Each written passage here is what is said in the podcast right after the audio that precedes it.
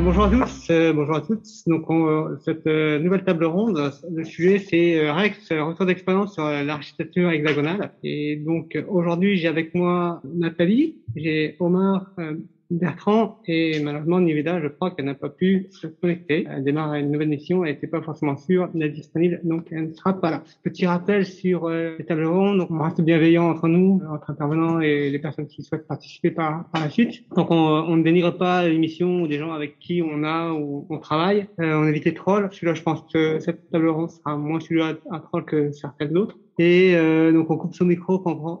Alors pour le coup là, on est tous ensemble, on n'a qu'un seul Jabra, donc ça sera moins le cas et on évite de se couper la parole. Donc là, on va pouvoir démarrer euh, cette nouvelle table ronde sur, euh, sur l'architecture hexagonale. Moi, je commencerai d'abord euh, pour euh, peut-être faire un petit rappel. À, quelqu'un pourrait m'expliquer un peu ce que c'est que l'archi assez rapidement. Le sujet, c'est pas l'architecture hexagonale, mais en gros, plutôt des retours d'expérience. Mais d'abord, qui est-ce qui aura envie d'expliquer un peu ce que c'est? L'architecture hexagonale, c'est une architecture qui a pour but d'isoler le, le, code métier afin de le pouvoir tester indépendamment du framework et des sources de données. Ok, d'accord. Est-ce que quelqu'un veut compléter euh, ce qu'a évoqué euh, Omar? Oui, effectivement, ça, euh, ça permet aussi, que, par exemple, pour la structure, de pouvoir euh, aisément euh, changer si on est une base de données euh, Oracle, de passer en NoSQL ou d'intégrer un Kafka, etc. Donc la, la, séparation en fait entre le contrôleur, le domaine et l'infra permet une meilleure adaptation, du moins côté infrastructure, si on veut changer la vers qui on appelle les services. Puis au niveau des tests unitaires, donc ça permet tout ce qui est tests en fait de faciliter les tests. Ok, donc en gros, ce que je comprends, isoler de, de problématiques techniques et ça va euh, faciliter euh, tout ce qui est test, c'est ça? Ok, Bertrand, tu vas rajouter euh...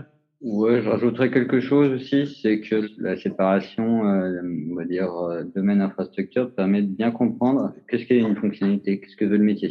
C'est bien dans le domaine. L'infrastructure, ça te permet techniquement d'y parvenir. D'accord. Donc cette séparation euh, peut paraître euh, importante. On peut voir après par expérience que souvent bah, les fonctionnalités ça va être assez simple. Et par contre pour y parvenir, c'est-à-dire tout ce qui est technique, ça peut être assez complexe. C'est plutôt moi par expérience, on peut en parler. On va plutôt, enfin, nous dans notre expérience, on peut voir que notre domaine est très simple et que par contre le travail qu'on fait sur l'infra est très important. Ok, bah, pour le coup, sur votre projet, votre mission, euh, pourquoi cette archi a été choisie? Comment est arrivé ce choix-là?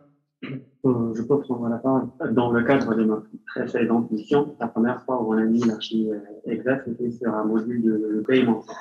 Du coup, on l'a fait en archi euh, exact et un an ou deux ans après, on a changé carrément du framework. Normalement, le changement de framework, si on a, par exemple, on a fait le, le module de paiement avec une autre archi autre que l'archi exact, on aurait dû le réimplémenter. Heureusement, d'utiliser l'archi hexagonale, ça nous a permis de juste réimplémenter la partie euh, infra qui est reliée euh, au framework.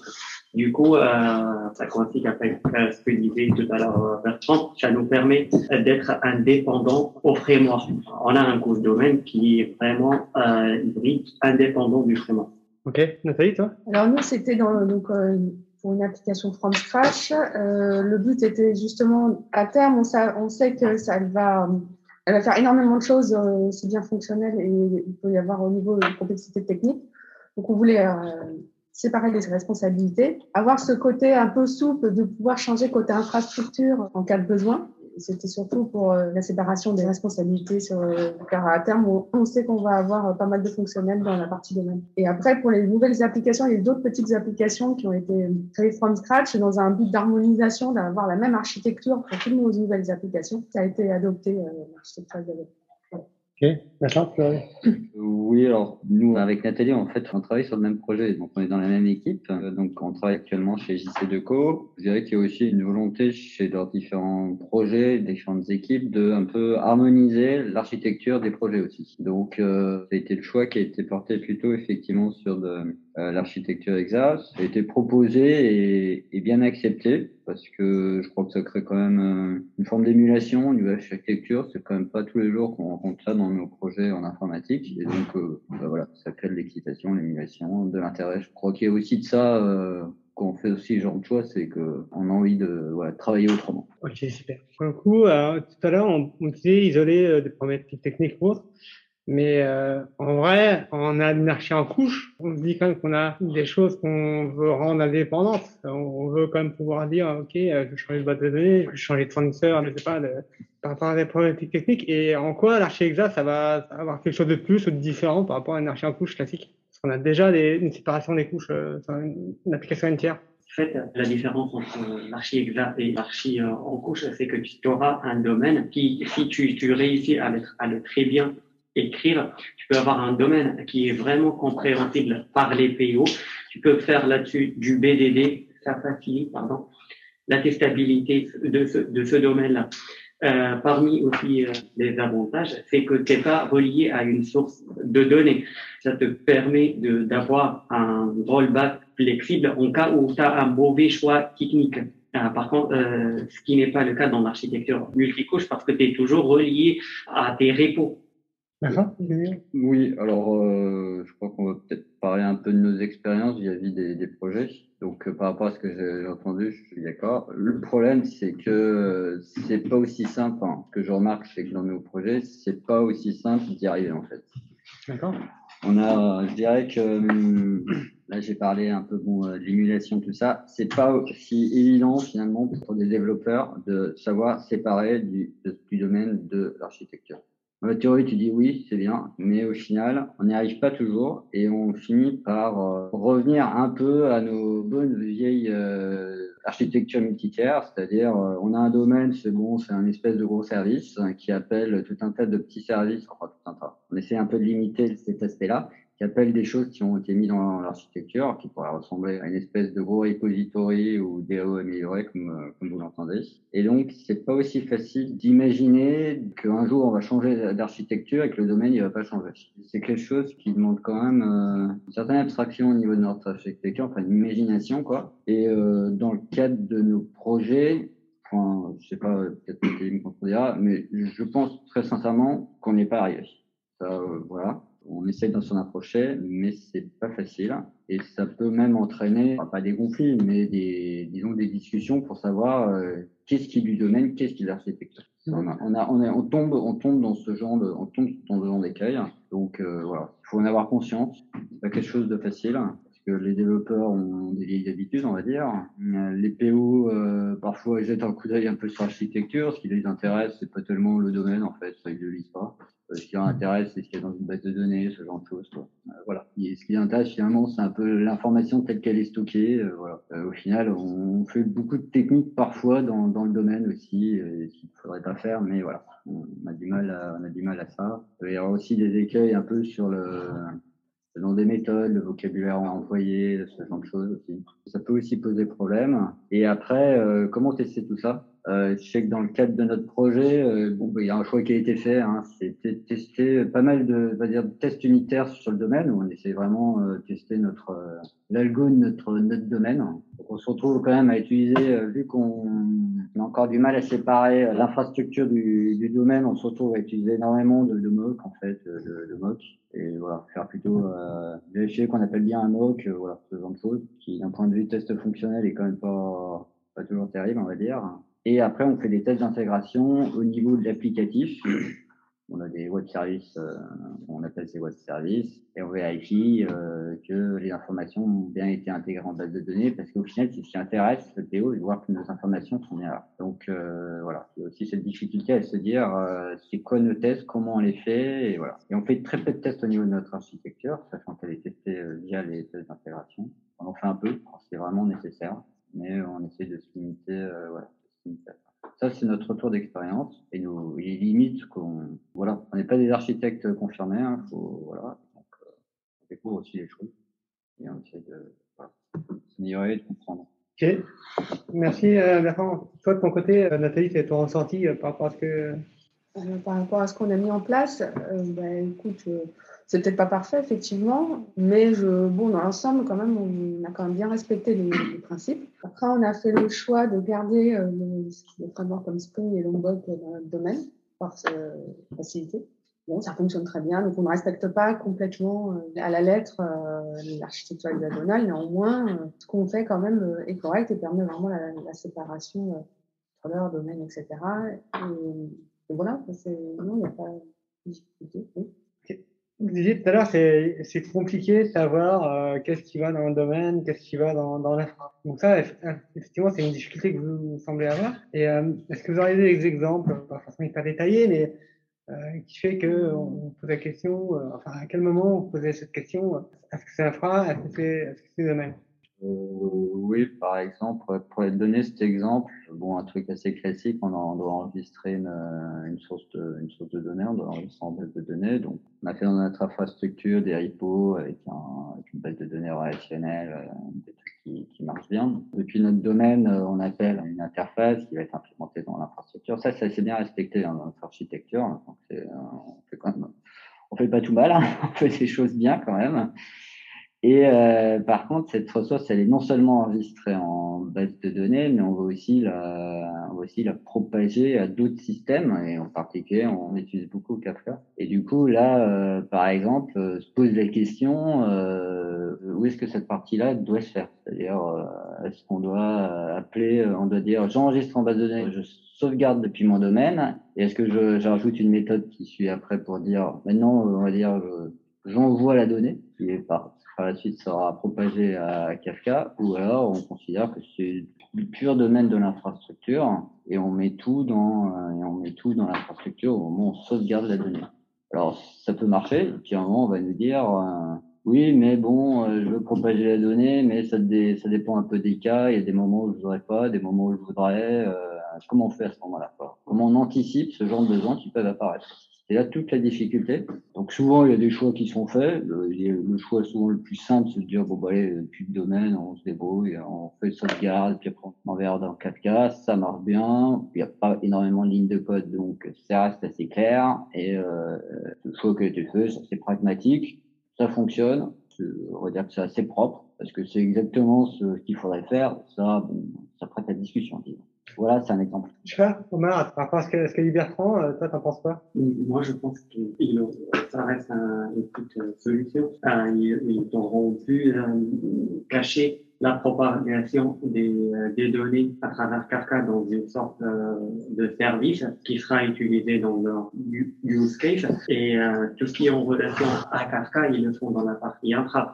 Le jour où ils ont besoin de propager des données selon quelques critères ou selon quelques règles utiles, ils le feront dans, le use. Mais ce que je voulais dire, c'est que vraiment la partie interaction avec Kafka devrait se faire dans la partie infra sans avoir euh, des règles métiers dans la partie euh, infra. C'est vrai que si on prend euh, vraiment assez schématiquement l'archi-exa, il y a effectivement le domaine au centre et il va y avoir l'infra autour, l'infra de gauche pour tout ce qui va être l'utilisation de, de l'application, les, les, utilisateurs de l'application, que ce soit des, des, vrais gens, ou que ce soit d'autres API ou, ou d'autres applications et, euh, une partie à droite et la partie de droite qui va être plutôt ok toutes les dépendances euh, sur des sources de données, sur euh, la persistance de nos données. Et effectivement, savoir où est-ce qu'on met les choses, la frontière peut être parfois assez assez fine. Et c'est pour ça qu'il y a d'autres types d'architectures qui vont un peu plus loin, où on peut avoir une notion de, vraiment de, de couche application. Et peut-être que c'est ça qui manquerait de votre côté. C'est quelque chose que vous n'avez pas vraiment matérialisé, quelque chose qui va autour des domaines un domaine, ça reste là où on a des règles métiers, vitesse, mais euh, effectivement, si vous avez besoin d'envoyer des informations ailleurs, de propager des informations, c'est peut-être pas du domaine pur et dur, c'est pas non plus euh, que, que, du, du technico-technique, parce que, euh, comme dit Omar, si aujourd'hui vous avez du Kafka, mais demain vous voulez faire du SQS, sur Amazon, du ou n'importe quelle autre solution de, de, de, brancard de message, on peut peut-être pouvoir le changer sans avoir pouvoir faire. C'est peut-être quelque chose qu'il faut, qu'il faut avoir. Ok.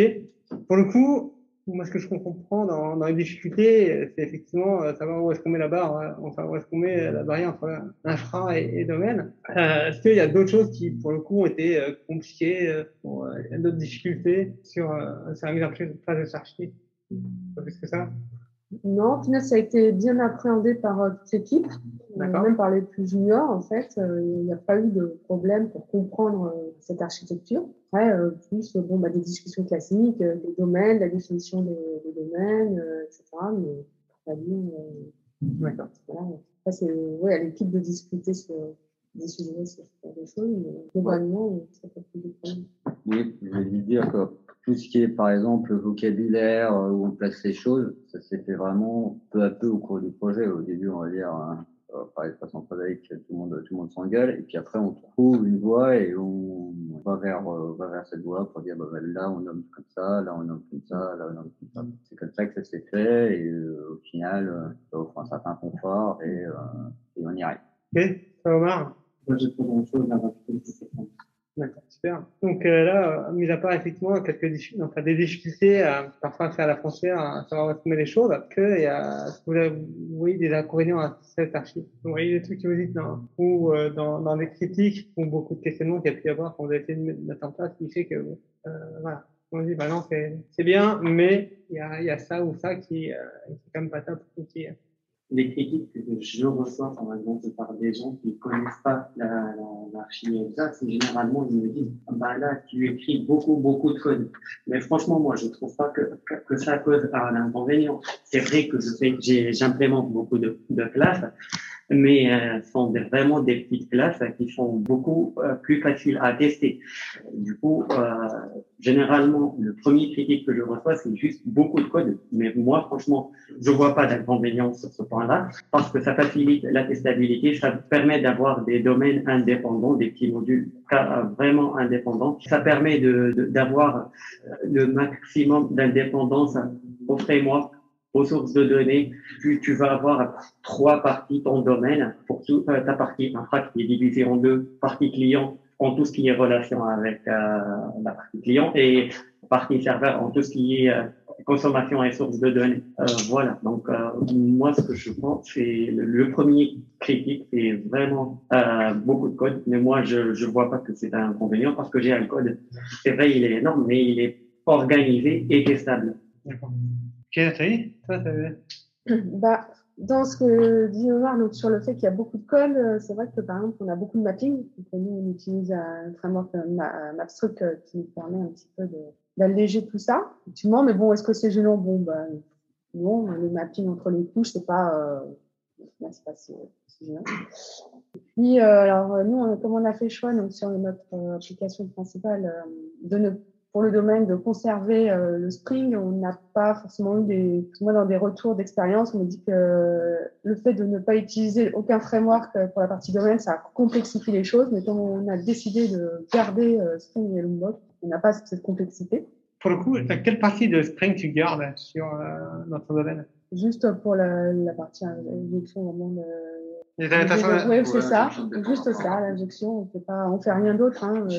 Euh, Bah, sur ce point-là, je peux vous proposer d'utiliser la gestion de dépendance par constructeur. Vous n'êtes pas vraiment obligé par, euh, de passer par des annotations de string. Ça permet de contourner Ça reste par la liaison. Oui, c'est pas constructeur. Ça reste Ah, constructeur. Oui. Aurait- on a gardé effectivement toutes nos annotations, euh, services. euh, Oui, voilà. c'est ça, le service. euh, Effectivement, c'est pas constructeur. Ah, pas- Ah ouais, quand même, on, on a essayé de respecter ça. Euh, c'est vrai.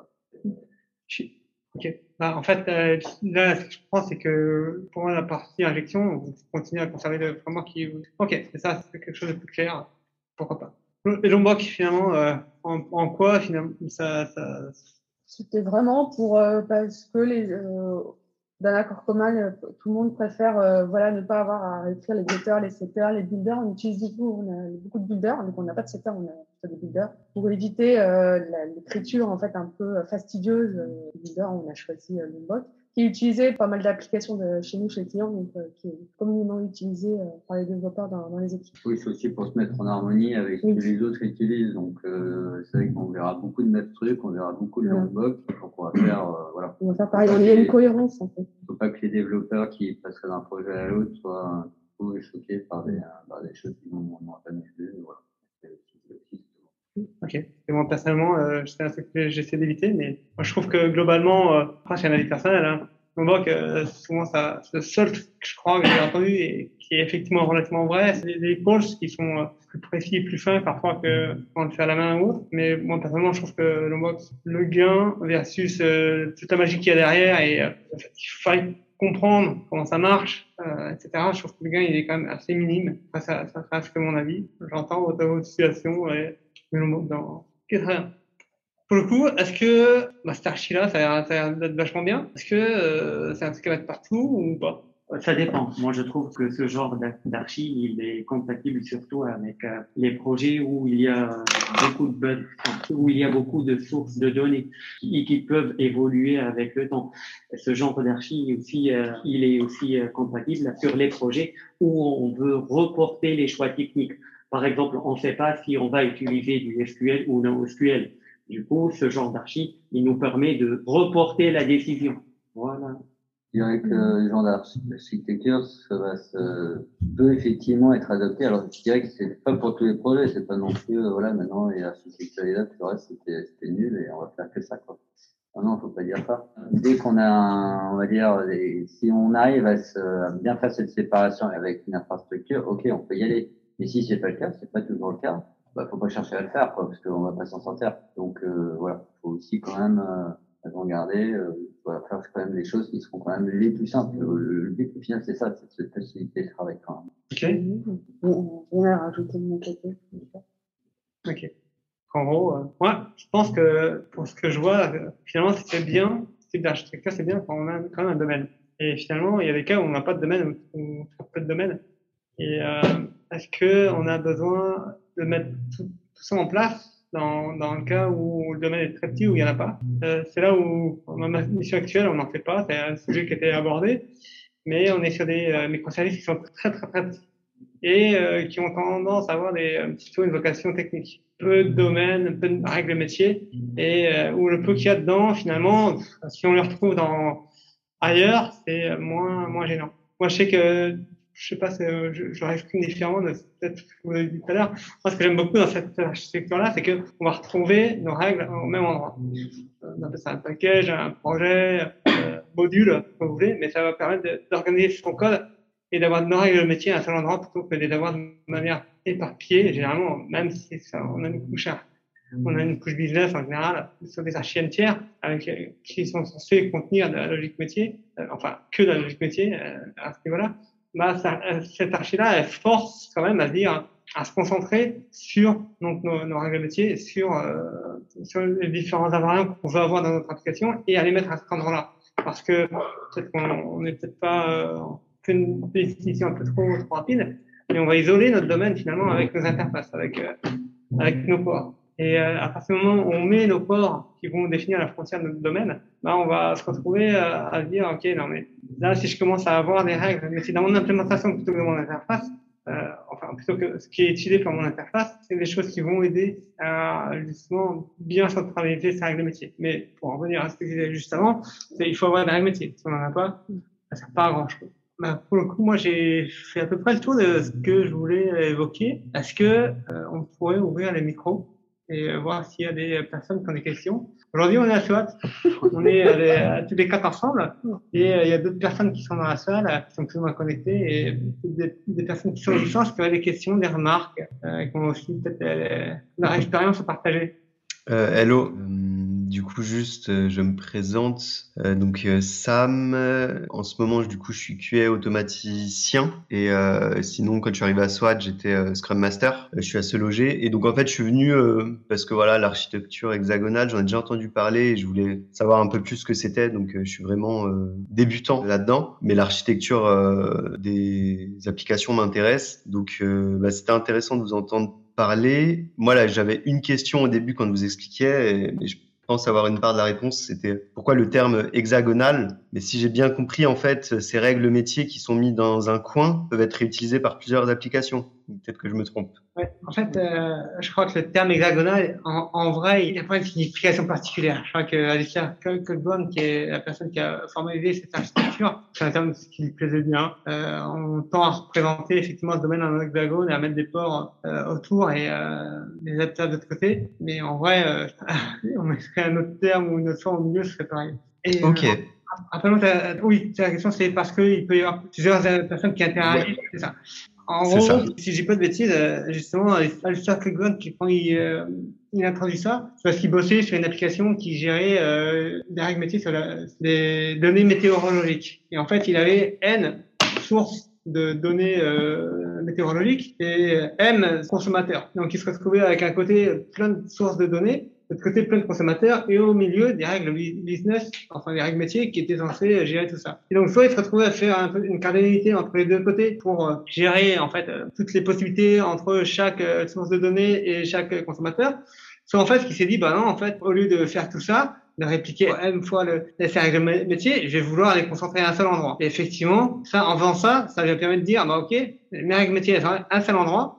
Et quel que soit ma source de données ou quel que soit mon consommateur, bah, toutes mes règles métiers sont au même endroit. J'ai pas besoin de les dupliquer. Et donc, euh, donc ça répond à ta question. Oui, c'est fait pour ça. Dans la vraie vie, je pense que c'est assez rare qu'on ait ce cas-là. Enfin, sur nos applications, moi personnellement, euh, je bosse souvent avec, euh, il y a juste une, enfin, si on fait simple, hein, il y a juste une base de données et si c'est sur un site web, j'ai juste un consommateur avec mon front.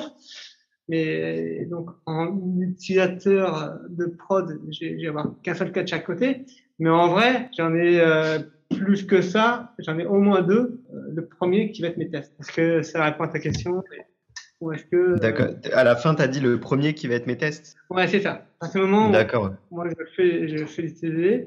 Le premier utilisateur, enfin client de mon domaine, de mon application en général, ce sont les tests. Et cette architecture-là, elle va m'aider, elle va me faciliter l'écriture de mes tests. D'accord. Ça améliore la testabilité de l'application alors. Ok ça facilite plutôt qu'améliore. Ça facilite. En gros, parce que tu as un domaine qui est indépendant du, du framework, de la source de données. Tu pas obligé d'avoir une vraie source de données. Donc, ce genre d'architecture, il facilite plutôt les tests. Ça, facilite. Donc, euh, il y a moins de mock à faire, du coup? Il y a peut-être juste la partie infra et à moquer, mais par contre, la partie domaine, tu peux la tester intégralement. D'accord.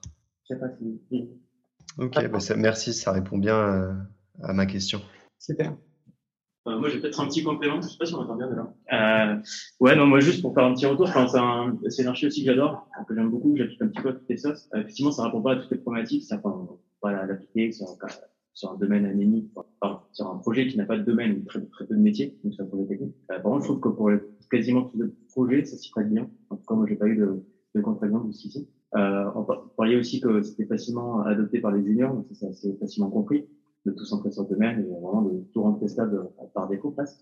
Euh, par contre, le, le, bémol que je trouve, c'est qu'il n'y a pas beaucoup d'exemples d'implémentation. Je pense que l'archi est assez facile à comprendre dans, dans, les presets, dans les grandes lignes. Euh, par contre, en termes d'implémentation, en termes d'exemples, moi je sais qu'au début, quand on cherchait un petit peu d'adop dessus, bah, il y a plein de littérature, il y a plein de théories. Ok, c'est mignon, on a un schéma, on a un hexagone c'est cool. Par contre, euh, c'est quoi les ports? Alors en gros, les ports, on appelle ça, euh, je sais plus, il y a les primary, secondary ports. Il y a pas mal de, de dénominations de vocabulaire qui diffèrent en fait d'une littérature à l'autre. Euh, donc c'est un peu confusant. Et finalement, j'ai mis la main un moment sur GitHub sur un projet d'exemple qui est tout bête et euh, je trouve que ça clarifie vachement les choses. Et euh, juste voilà, c'est ce conseil que j'aurais donné, c'est de trouver un exemple dans le langage quoi, dans lequel on a l'habitude de travailler. Et souvent, ça permet de figer les, les choses. Et puis le, le pattern d'un email n'est pas très complexe. Voilà, c'est ce que j'avais rajouté. Merci, C'est vrai qu'en en vrai, je sais que avec certains collègues ou anciens collègues, ce qu'on dit, c'est qu'on n'invente pas la roue, ça reste des principes d'injection d'indépendance, euh, mais c'est vrai que c'est formalisé d'une certaine manière et qui vont aider justement à faire des choses dans le bon sens. Est-ce que d'autres personnes ont envie de poser des questions, euh, rajouter euh, des commentaires ou autre? Non? Moi, je voudrais juste dire que dans les lectures, on ne dit pas forcément, c'est après avec les retours d'expérience, euh, on ne sait pas forcément si c'est adaptable pour tout, etc. Au début, comme je disais. Et justement, c'est un peu en discutant que, euh, voilà, on s'est aperçu bah, que c'était mieux quand il y avait beaucoup de fonctionnels, parce que c'est un domaine, mais c'est pas ce qui apparaît le plus au premier abord quand on lit euh, les articles ou quoi que ce soit, même si après on se dit, bah oui, si on veut isoler le domaine par rapport au reste, forcément, il faut que le business. Mais que départ, c'est pas forcément évident. Ce que je rajouterais, c'est que l'archi exact, moi j'ai l'impression que c'est entre guillemets à la mode depuis euh, quelques années, on va dire 2, 3, 4 ans, ça, on en parle beaucoup. Euh, mais en fait, c'est quelque chose qui est relativement vieux, je crois que ça, ça a largement euh, 15 ans, je crois. Je crois que c'est 2005, quelque chose comme ça. Donc euh, c'est quelque chose de, de, vieux, quoi. Donc souvent, on fait du, on fait du neuf avec du vieux. Mais euh, j'ai quand même, enfin, les trois lettres que j'ai pas énoncées tout à l'heure, depuis tout à l'heure, c'est que je trouve que ça va hyper bien avec DDD. C'est vrai que très souvent, quand on parle de DDD, Domain Driven Design, euh, vient avec parce que c'est euh, effectivement aussi euh, une manière de se concentrer sur le domaine, un peu comme dans l'idée de DDD où on va vouloir se focaliser sur la partie business plutôt que sur les problématiques techniques. Et donc, ça sera le mot de la fin si personne n'a envie de rajouter autre chose. Voilà, bah, je vous souhaite une très bonne fin de journée et puis à très bientôt. Merci. Au revoir.